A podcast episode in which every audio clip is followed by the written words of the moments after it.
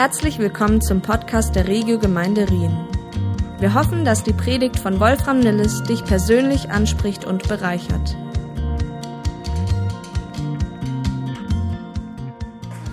Wir sind seit einiger Zeit in dieser Predigtserie Upside Down und schauen uns dabei verschiedene Wahrheiten aus der Bibel an, die irgendwie auf dem Kopf stehen. Ähm, und deswegen auch dieser Sermon Bumper, wie das heutzutage so schön heißt, äh, zeigt auf, ähm, ja, dass Dinge manchmal wir irgendwie auf den Kopf fliegen und Gott möchte, dass wir dann wieder richtig rumfliegen. Denn die Tatsache ist, die Wahrheit ist, dass wir eigentlich auf dem Kopf sind und dass das Reich Gottes richtig um richtig rum ist. Und das ist, geht in diesem Umgestaltungsprozess, den wir auch Jüngerschaft nennen, dass wir lernen, richtig rumzufliegen, die Dinge richtig rum zu erkennen aber das braucht oft Umgewöhnungszeit. Und ich habe mir gedacht, dass wir auch diesmal jetzt nicht äh, nur warten auf den Heiligabend oder Heiligmorgen in dem Fall, sondern dass wir jetzt schon auch heute uns etwas nochmal in die Weihnachtsgeschichte reinbegeben. Denn auch wenn man die Weihnachtsgeschichte liest, äh, äh, trifft man auf dieses Prinzip ständig, wo es einfach upside down ist, wo es eigentlich nicht so ist, wie wir uns das heute vorstellen, so mit Zuckerguss, äh, Zuckerguss so rum. Ähm, und äh, ich möchte euch herzlich einladen, dass ihr da mit mir einsteigt in diese Weihnachtsgeschichte. Ähm, apropos Weihnachtszeit, ich möchte an der Stelle einfach herzlich der Damaris danken, die einfach so eine super Deko hier wieder gezaubert hat. Vielen herzlichen Dank an der Stelle. Sie hat's gehört, glaube ich, ist bis da hinten angekommen. Thank you, thank you very much. Wir lesen den Abschnitt in Lukas 1, Verse 26 bis 48. Und da heißt es, als Elisabeth im sechsten Monat schwanger war, sandte Gott den Engel Gabriel zu einer Jungfrau, die in Nazareth, einer Stadt in Galiläa, wohnte. Sie hieß Maria und war mit Josef, einem Mann aus dem Haus Davids, verlobt. Maria war noch unberührt Sei gegrüßt, dir ist eine hohe Gnade zuteil geworden, sagte Gabriel zu ihr, als er hereinkam. Der Herr ist mit dir. Maria erschrak zutiefst, als sie so angesprochen wurde und fragte sich, was dieser Gruß zu bedeuten habe. Da sagte der Engel zu ihr, du brauchst dich nicht zu fürchten, Maria, denn du hast Gnade bei Gott gefunden. Du wirst schwanger werden und einen Sohn zur Welt bringen. Dem sollst du den Namen Jesus geben. Er wird groß sein und wird Sohn des Höchsten genannt werden. Gott, der Herr, wird ihm den Thron seines Vaters Davids geben. Er wird für immer über die Nachkommen Jakobs herrschen und seine Herrschaft wird niemals aufhören. Wie soll das zugehen? fragte Maria den Engel. Ich bin doch noch gar nicht verheiratet. Er gab ihr zur Antwort, der Heilige Geist wird über dich kommen und die Kraft des Höchsten wird dich überschatten. Deshalb wird auch das Kind, das du zur Welt bringst, heilig sein und Gottes Sohn genannt werden. Und er fügte hinzu, auch Elisabeth, deine Verwandte, ist schwanger und wird noch in ihrem Alter einen Sohn bekommen. Von ihr hieß es, sie sei unfruchtbar und jetzt ist sie im sechsten Monat. Denn für Gott ist nichts unmöglich. Da sagte Maria, ich bin die Dienerin des Herrn. Was du gesagt hast, soll mit mir geschehen. Hierauf verließ sie der Engel. Nicht lange danach machte sich Maria auf den Weg ins Bergland von Juda. So schnell sie konnte, ging sie in die Stadt, in der Zacharias wohnte. Sie betrat sein Haus und begrüßte Elisabeth. Als Elisabeth den Gruß Marias hörte, hüpfte das Kind in ihrem Leib. Da wurde Elisabeth mit dem Heiligen Geist erfüllt und rief laut, du bist die gesegnetste aller Frauen und gesegnet ist das Kind in deinem Leib. Doch wer bin ich, dass die Mutter meines Herrn zu mir kommt? In dem Augenblick, als ich deinen Gruß hörte, hüpfte das Kind vor Freude in meinem Leib. Glücklich bist du zu preisen, weil du geglaubt hast. Denn was der Herr dir sagen ließ, wird sich erfüllen. Da sagte Maria, von ganzem Herzen preise ich den Herrn. Und mein Geist jubelt vor Freude über Gott, meinen Retter. Denn er hat mich, seine Dienerin, gnädig angesehen, eine geringe und unbedeutende Frau ja, man wird mich glücklich preisen, jetzt und in allen kommenden Generationen. Schon so oft gehört und doch nicht verstanden. möchte ich von mir aus äh, sagen. Und ich glaube, da geht's vielen ähnlich. Es fällt uns so schwer, auch da diesen Zuckerguss irgendwie etwas abzuklopfen und diese Upside-Downness von dieser Geschichte ähm, zu verstehen, zu hören, äh, als Gott äh, Mensch wurde, auf diese, auf diese Welt kam, dass sich das in dieser Art und Weise, die sich kein Mensch hätte ausdenken können, passiert ist. Und auch wenn das, was Maria erlebt hat, einzigartig war und auch einzigartig bleibt, ist ihre Reaktion, äh, hat die etwas Beispielhaftes und kann auch uns helfen, die Wahrheiten, die irgendwie auf dem Kopf stehen, dass wir die einordnen können, dass wir die annehmen können, dass wir die glauben können. Elisabeth hat ja Maria zugesprochen, dass sie glücklich zu preisen ist, weil sie geglaubt hat. Okay? Und Glaube ist meistens ein Prozess. Das ist nicht einfach etwas, wo wir irgendwie mit dem Knopf andrücken. Ähm, und dieser Glaube, der, äh, der äh, geht durch verschiedene Phasen. Und in diesem Text werden uns drei Phasen dieses Glaubens beschrieben, die wir auch in unserer Nachfolge immer wieder durchlaufen. Und deswegen glaube ich, ist das ein gutes Beispiel dafür. Können wir das anwenden, auch auf uns heute, äh, in unseren Situationen, was es bedeutet, zu glauben. Und die erste Phase, die dieser Glaube von Maria hatte, den habe ich Fragen genannt. Jeder, jede Phase fängt mit einem F an. Ähm, könnt dann schon mal überlegen, wie die nächste heißt. Also der erste heißt Fragen.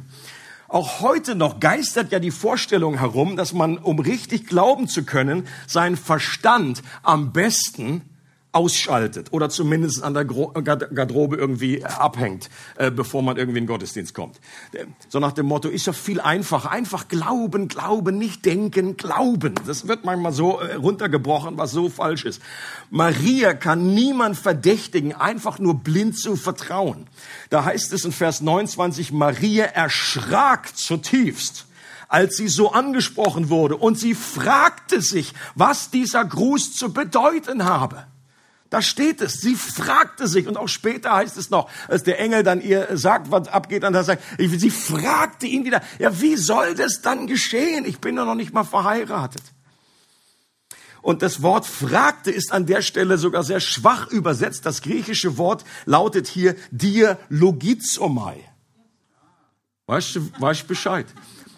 Für alle STH äh, und Krischonesen, STH-Nesen, die wussten das natürlich schon, aber jetzt wissen es auch alle anderen. Dialogizomai. Also das, davon kommt das Wort Dialog. Das heißt, sie war in einem inneren Dialog. Das heißt, sie hat nicht einfach nur, äh, ja, sie hat sich eine Frage gestellt, sondern sie hat Dinge abgewegt. Sie hat darüber nachgedacht, was ihre Augen gesehen, was ihre Ohren gehört haben. Vielleicht hat sie sich auch kurz gekniffen, ob sie schläft, ob sie ein, irgendwie eine Vision hat, ob sie da was träumt. Steht wirklich ein Engel vor mir oder ist das irgendwie, äh, ist das ein, und als der Engel dann sagte, du wirst schwanger werden, dann hat sie das nicht leichtgläubig runtergeschluckt, sondern sie hat es hinterfragt. Wie soll das denn gehen? Ich bin noch Jungfrau. Und die wussten damals auch, dass man nicht vom Küssen schwanger wird.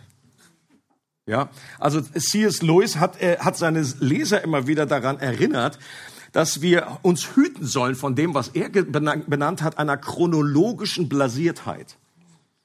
Chronologische Blasiertheit bedeutete für C.S. Lewis, dass ähm, aufgeklärte, aufgeklärte Menschen, so heute wir so in dem Fall, dass wir alte Texte manchmal lesen mit einer gewissen Arroganz, als wären die Menschen damals alle durch die Bank naiv, einfältig, wenige intelligent und konnten nicht bis drei zählen.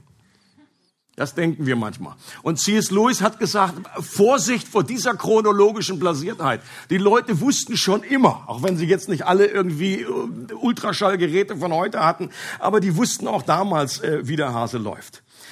Und hier nochmal der Vers, Vers 35, der Heilige Geist wird über dich kommen und die Kraft des Höchsten wird dich überschatten. Deshalb wird auch das Kind, das du zur Welt bringst, heilig sein und Gottes Sohn genannt werden. Versetz dich in die Lage von Maria. Stell dir vor, ein Engel steht an deinem Bett und sagt dir, der Heilige Geist wird über dich kommen. Und die Kraft des Höchsten wird dich überschatten. Für die Männer brauchen jetzt hier ein bisschen mehr äh, Fantasie. Deshalb wird auch das Kind, das, zur Welt, das du zur Welt bringst, heilig sein und Gottes Sohn genannt werden. Ja, das hört man jeden Tag, so eine Botschaft.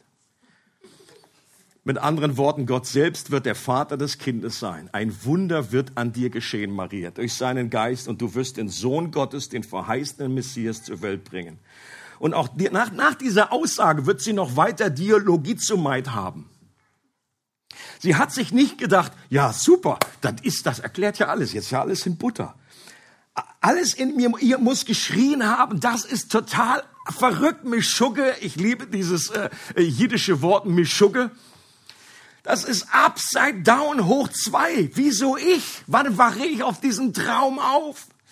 Und die christliche Botschaft, die enthält ja so einiges, was upside down ist und klingt. Und wenn wir nie an diesen Punkt gekommen sind, dass wir die christliche Botschaft auch etwas Mischugge finden, dann könnte das daran liegen, dass wir der echten, unverdünnten Botschaft noch nie so richtig begegnet sind und diese Wahrheiten unser Herz noch nicht so richtig erreicht haben. Denn wenn wir das gehört haben und wenn wir Dinge, die wir einfach immer wieder lesen und auch selber durchleben, dann kommen wir auch an diesen Punkt. Vielleicht nicht so jetzt krass an diesem krassen Beispiel. Es ist ja nicht jedes Mal irgendwie so eine Jungfrau Frau wird äh, schwanger Story. Aber wir äh, erleben auch, die Bibel ist voller Sugar äh, irgendwie Aussagen, wo wir einfach denken müsste, meine Güte, manchmal muss man sich kneifen, was glaube ich da eigentlich? Gott wird Mensch. ist auch so ein Mischugge. Und interessant ist ja, dass im selben Kapitel Zacharias demselben Engel eine ähnliche Frage stellt wie Maria nachdem der Engel ihm offenbart hatte, dass er und seine unfruchtbare Frau noch einen Sohn bekommen. Und dann sagt er auch, er stellt ja auch eine Frage, woran soll ich das erkennen? Denn ich bin ein alter Mann und meine Frau ist weit vorgerückt. Das hat er schön formuliert. Er wollte auch sagen, sie ist auch schon ziemlich alt. Aber die Frau war nur vorgerückt. Hier, das heißt, ihr Rücken ist schon krumm, oder was? Interessant ist, dass hier der Engel komplett anders reagiert als bei Maria. Er hat ihr äh, einfach nicht noch mal ein bisschen erklärt, sondern hat gesagt, danke Zacharias für deine äh, Frage, du wirst jetzt äh, ein paar Monate stumm sein. Die Frage ist, wo ist denn bitte der Unterschied? Warum Maria, warum durfte die noch weiter reden und Zacharias nicht? Ein Unterschied, glaube ich, ist, dass Zacharias dafür gebetet hatte und Maria nicht. Okay? Das heißt, ganz, dein Flehen ist erhört worden. Das hat also Maria hat dafür nicht gebetet. Hat nicht gebetet, Gott, Gott lass, lass, lass mich bitte den Herrn austragen. Ähm, lass mich die Mutter Gottes werden. Ein weiterer Unterschied ist, glaube ich, dass es unterschiedliche Varianten des, des Fragens gibt, des Zweifels. Es gibt einen Zweifel, der Ausdruck eines offenen Herzens ist, und es gibt Zweifel, der Ausdruck eines zynischen Herzens ist. Der eine Zweifel sucht Antworten und der andere Zweifel ist ein Schutzmechanismus gegen Antworten. Es gibt Menschen wie Maria, die trotz ihrer Zweifel offen sind für die Wahrheit. Und dann gibt es Menschen wie Zacharias, der seinen Zweifel als Abwehr und Schutzmechanismus gebraucht, um die Kontrolle über sein Leben zu behalten und die Wahrheit nicht an sich ranzulassen. Jetzt kommen wir zu dem zweiten, zu der zweiten Stufe von diesem Prozess des Glaubens. Den habe ich genannt, das sich fügen. Das sich fügen. In Gottes Willen hineinfügen. Das wird eigentlich deutlich hier in dem Vers 38, dass Maria zum Ausdruck bringt und sagt, ich bin die Dienerin des Herrn. Was du gesagt hast, soll mit mir geschehen.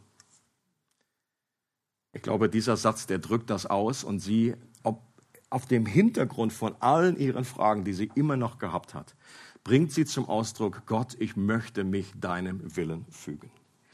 Und an der Stelle war ja noch nicht alles klar. Sie sagt ja nicht, das ist ja ein super cooler Plan, jetzt ergibt ja auch alles Sinn, alles in Butter. Nein, mitten in ihren Fragen bringt sie zum Ausdruck, auch wenn ich nicht alles verstehe, werde ich dir Herr folgen.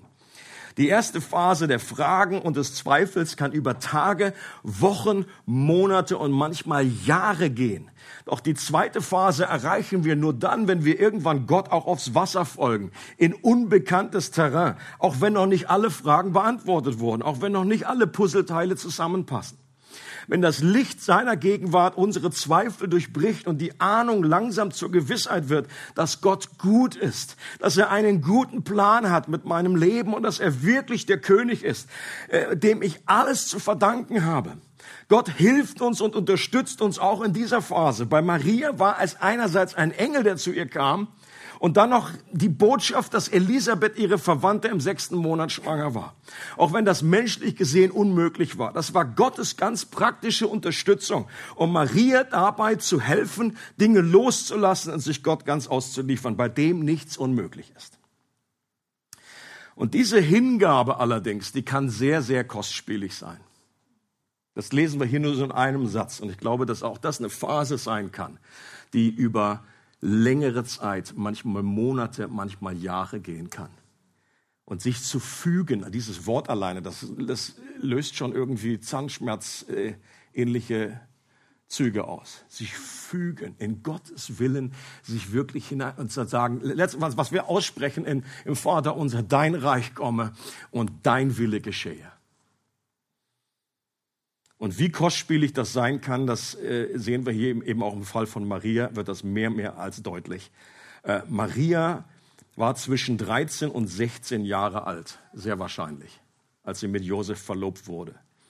Und sie war einfach ein Junge, eine junge Frau. Und was die damals, äh, was sie wollte, war heiraten, mit Josef alt werden, Kinder bekommen, ein kleines Haus bauen, den Römern aus dem Weg gehen. In dieser Reihenfolge.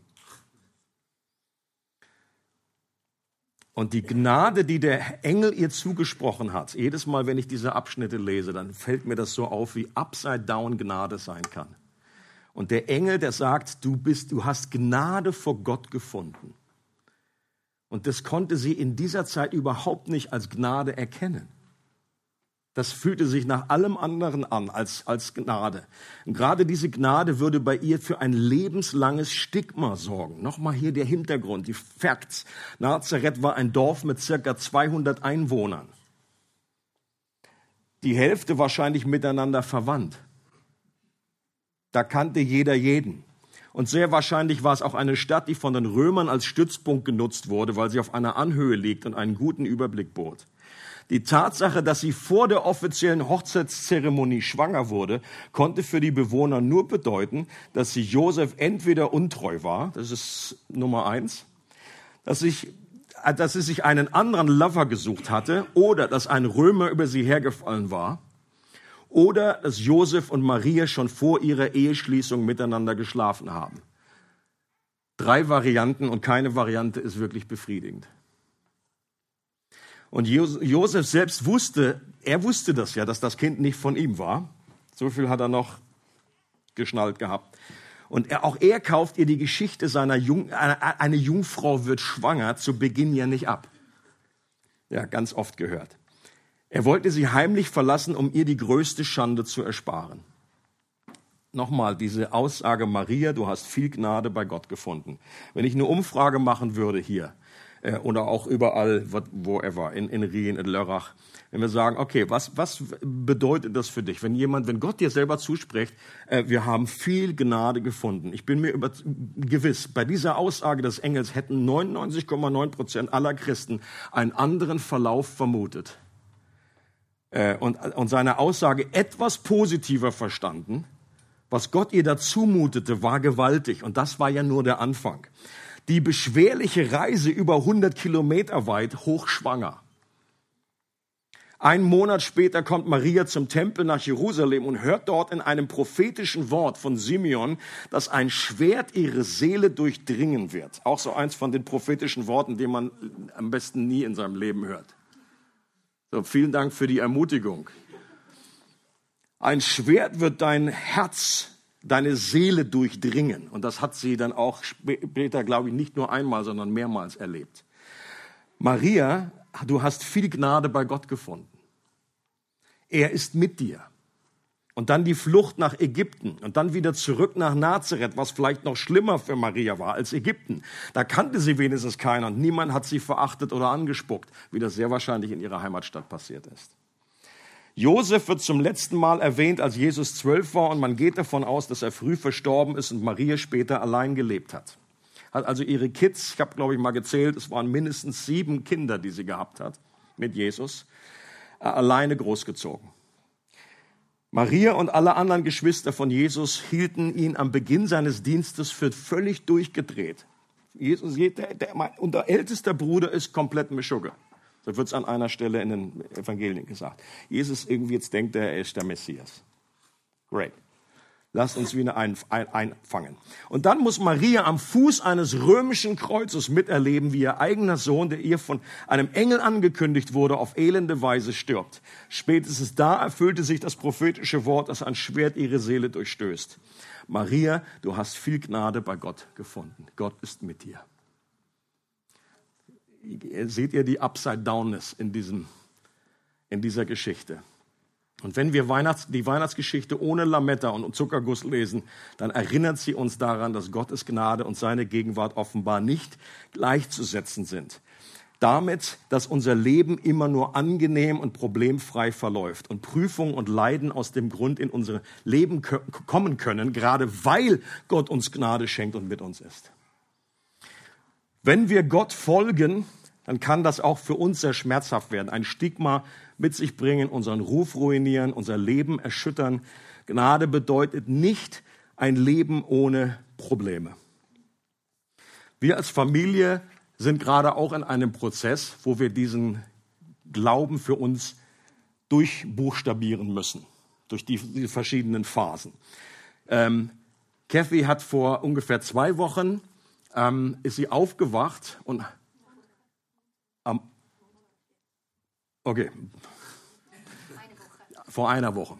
Und konnte mit dem einen Auge die, die Uhr nicht mehr richtig lesen. Und äh, war wie so ein schwarzes Loch da drinnen. Und dann hatte sie ja vor einiger Zeit diese beiden grauen Staroperationen und dachte halt irgendwie auch, da ist in dem Zusammenhang irgendwie was. Zum Augenarzt gegangen und der sagte erstmal, ja gut, kleiner schwarzer Fleck, ein schwarzer Dingens, kein Problem. Ähm, dann hat man das weiter untersucht ähm, und dann sind wir äh, am Montag in Freiburg gewesen, äh, in der Augenklinik da. Und äh, ähm, da ist dann festgestellt, oder eben, es ist der Verdacht, dass sich irgendwie eine Arterie äh, irgendwie verstopft ist. Und da, was das ausgelöst hat, ist, dass der Sehnerv entzünd, äh, äh, eben, beschädigt wurde. Ähm, und was jetzt im Moment einfach der Fall ist, dass sie fast nichts mehr sehen kann auf diesem Auge. Ähm, und das ist die Situation im Hause Nilles, wie sie sich im Moment äh, darstellt. Und deswegen auch nur ein, ein, ein Beispiel, wie wir jetzt an diesen verschiedenen Phasen, wir sind gerade mehr in dieser Fragenphase, dem Schockzustand und dass wir mehr Fragen haben als Antworten und nicht genau wissen, was bedeutet das jetzt und was bedeutet das sich fügen in den Willen Gottes für uns jetzt. Und natürlich, wir, wir, wir beten dafür, äh, Gott kann eingreifen, Gott kann das wiederherstellen, ähm, aber das tut er auch nicht immer. Und es kann auch sein, dass das bleibt. Und was bedeutet das für uns äh, als, als Familie? Ähm,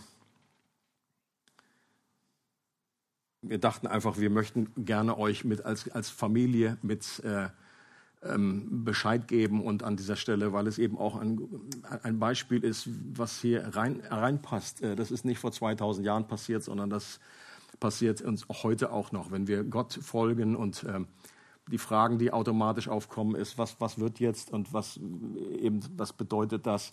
Äh, ist das? Ist das ein Zeichen dafür, dass, dass Gott nicht mehr happy ist mit uns? Offensichtlich nicht. Und das zeigt sich auch so deutlich, dass äh, auch bei einer Maria oder bei uns in allen Leben die Gnade, die Gott für uns hat. Gott ist mit uns. Du hast Gnade gefunden, bedeutete nicht ein easy life. Ähm, und dass irgendwie alle äh, Umstände irgendwie sich automatisch irgendwie verbessert haben. Und äh, ja, wir werden am, am Schluss des Gottesdienstes eben auch noch beten. Und, und Kathy ist ja nicht die Einzige, die ein, ein Paket, ein Päckchen mit sich rumschleppt. Das geht vielen von uns äh, so. Ich glaube, jeder hat ein kleines, mittelschweres oder großes Paket. Und lasst uns als geistliche Familie auch da zusammenstehen und füreinander eintreten. Und das möchten wir auch noch am Ende des Gottesdienstes machen. Es gibt aber auch noch eine dritte Phase. Und äh, zu der sind wir unterwegs, früher oder später, auch wenn das länger dauert, auch wenn das ähm, durch Zeiten des, des, äh, der, der Trauer geht. Und diese dritte Phase ist die Freude.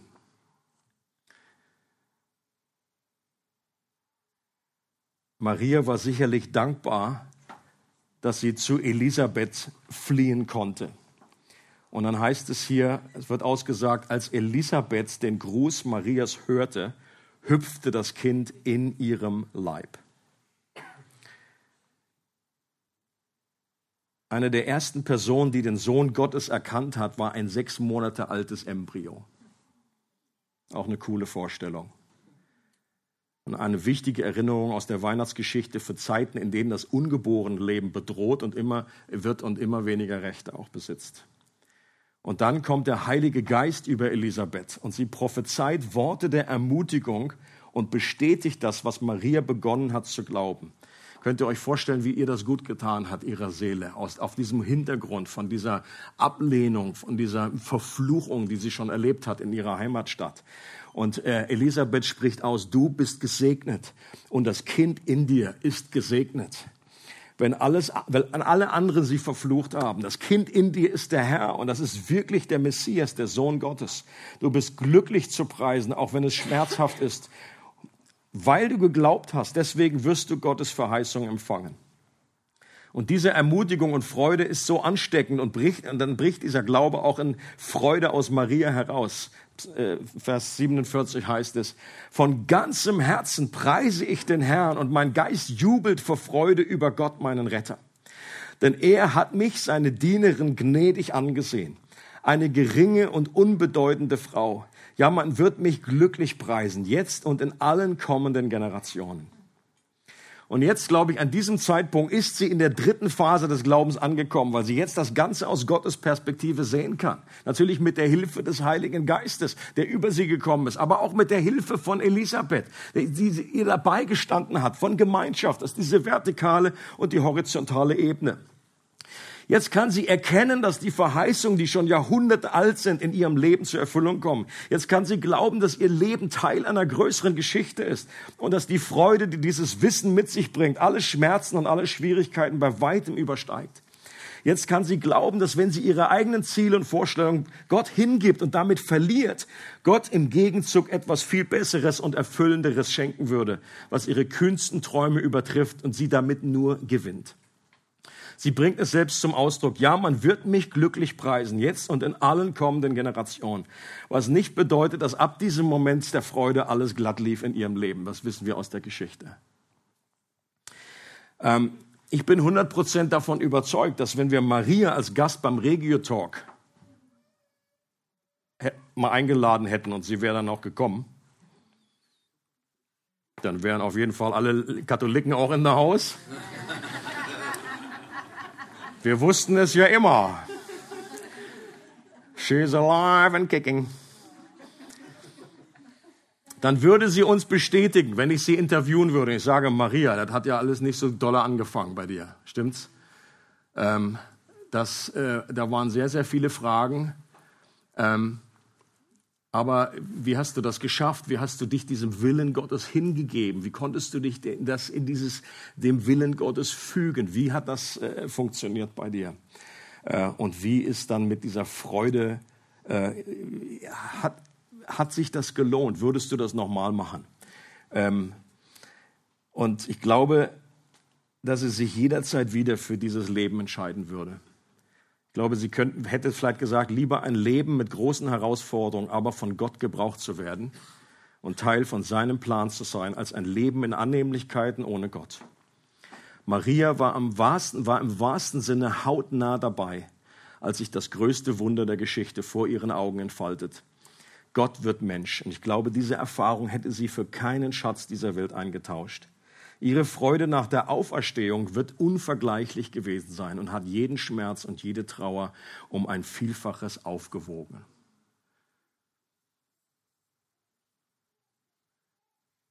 Du hast Gnade bei Gott gefunden und Gott ist mit dir. Das ruft Gott auch über jedem Leben aus. dass wir Gnade gefunden haben. Und wir sollten auch heute dadurch eben daran erinnert werden. Die Weihnachtsgeschichte erinnert uns daran, dass Gott wirklich gut ist. Aber dass wir manchmal Fragen haben, das ist einfach, dass wir an Punkte kommen, ähm, dass es gut ist, diese Fragen zu stellen, dass wir auch Zweifel zulassen dürfen in unserem Leben, wenn sie grundsätzlich echt sind und zur Wahrheit führen, dass wir einfach wirklich von Gott wissen möchten, dass wir das nicht als, als ja, irgendwie als in einer negativen äh, Art und Weise machen, um nur irgendwie abzublocken, wo es ein Ausdruck des Unglaubens ist. Wir Zweifel Raum geben dürfen und äh, die Fragen stellen. Die Psalmen sind voll davon. David fragt und fragt Gott, warum, warum, warum, warum ist das so? Und dass wir an diesen Punkt kommen können, mit Gottes Hilfe, dass wir uns dem Willen Gottes fügen, wie auch immer der aussieht. Wir wissen es nicht. und ich glaube, das Ziel, ich vergleiche das immer gern mit so einem Berg, das Ziel von dem, was Gott tut, ist, dass, dass sein Name geehrt wird, dass er verherrlicht wird. Das ist oben the mountain top, das ist die Spitze des Berges. Und dann gibt es verschiedene Wege zu diesem Ziel. Diese eine Seite kann sein, dass Gott sich dadurch verherrlicht, dass Dinge einfach ja, sich zum, zum Guten wenden, dass man wirklich betet und Dinge offenbaren sieht, dass das einfach Heilung geschieht. Das ist eine Seite. Aber es gibt eben auch die andere Seite, dass gewisse Dinge äh, nicht einfach wie weggebetet werden können und dass wir einfach mitten durch unsere Täler, durch unser Leid Gott verherrlichen. Und so ist das höchste Ziel, äh, wird erfüllt. Ähm, und die Frage auch an dich und mich ist, wo, wo stehst du in diesem Prozess? Und ich glaube eben, ist ja, der Punkt ist ja jetzt nicht, dass diese Phasen, sie sind so säuberlich voneinander irgendwie zu trennen, dass es immer nur so ist, wir haben einfach Fragen für eine Woche und dann fügen wir uns eine Woche und dann in der dritten Woche ist Freude. FFF. Aus einem Leben aus dem FF. So. Und das ist ja nicht der Fall, sondern das ist ja diese, diese Ebene, die können ja gleichzeitig laufen, die sind immer verschieden, je nach Thema, wo du gerade dran bist. In, der, in einem Thema, deswegen sage ich ja immer, es ist so schwierig, wenn mich jemand fragt, wie geht's dir? Ja, sagt er, was willst du wissen? Welche Ebene? Dieses Thema, dieses Thema, dieses Thema. Es geht mir immer gleich super in dem einen und irgendwie Mist in dem anderen.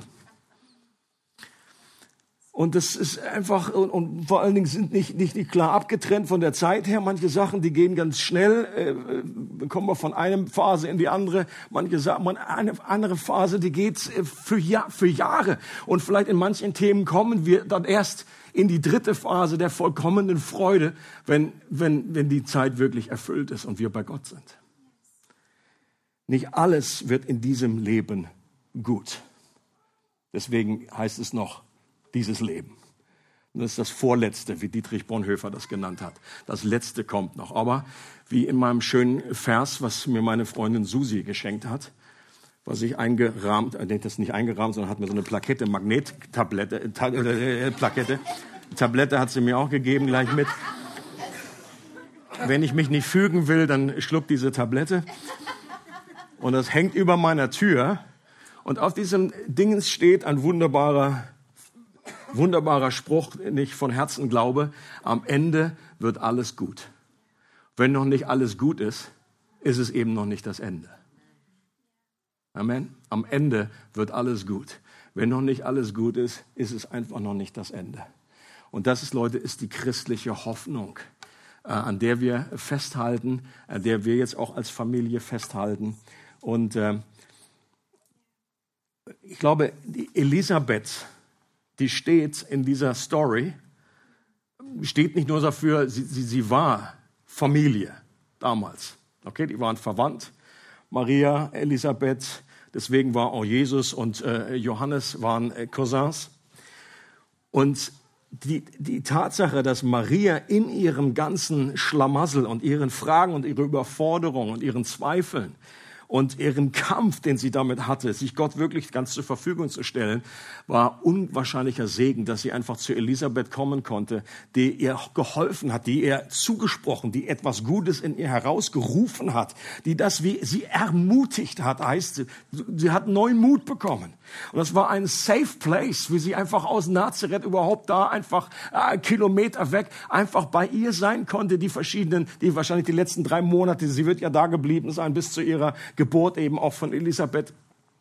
Und dann, äh, ich glaube, das ist ein hilfreiches Bild eben auch für uns als Familie. Wir sind als Gemeinde, wir sind Familie.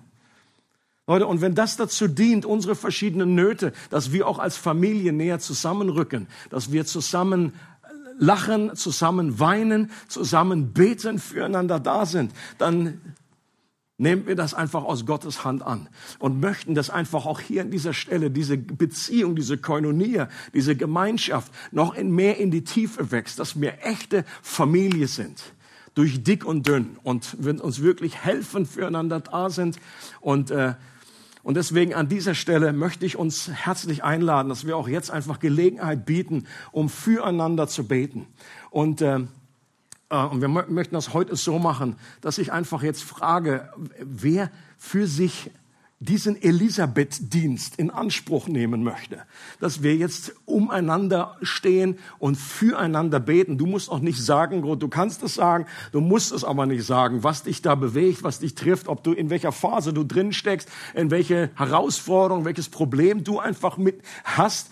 Wir möchten einfach dich segnen, wir möchten dich ermutigen, wir möchten einfach als geistliche Geschwister einfach diesen Gebetsteppich um dich herum aufbauen, wie diese Freunde, die da diesen Freund getragen haben. Wir möchten als geistliche Community und Familie da sein.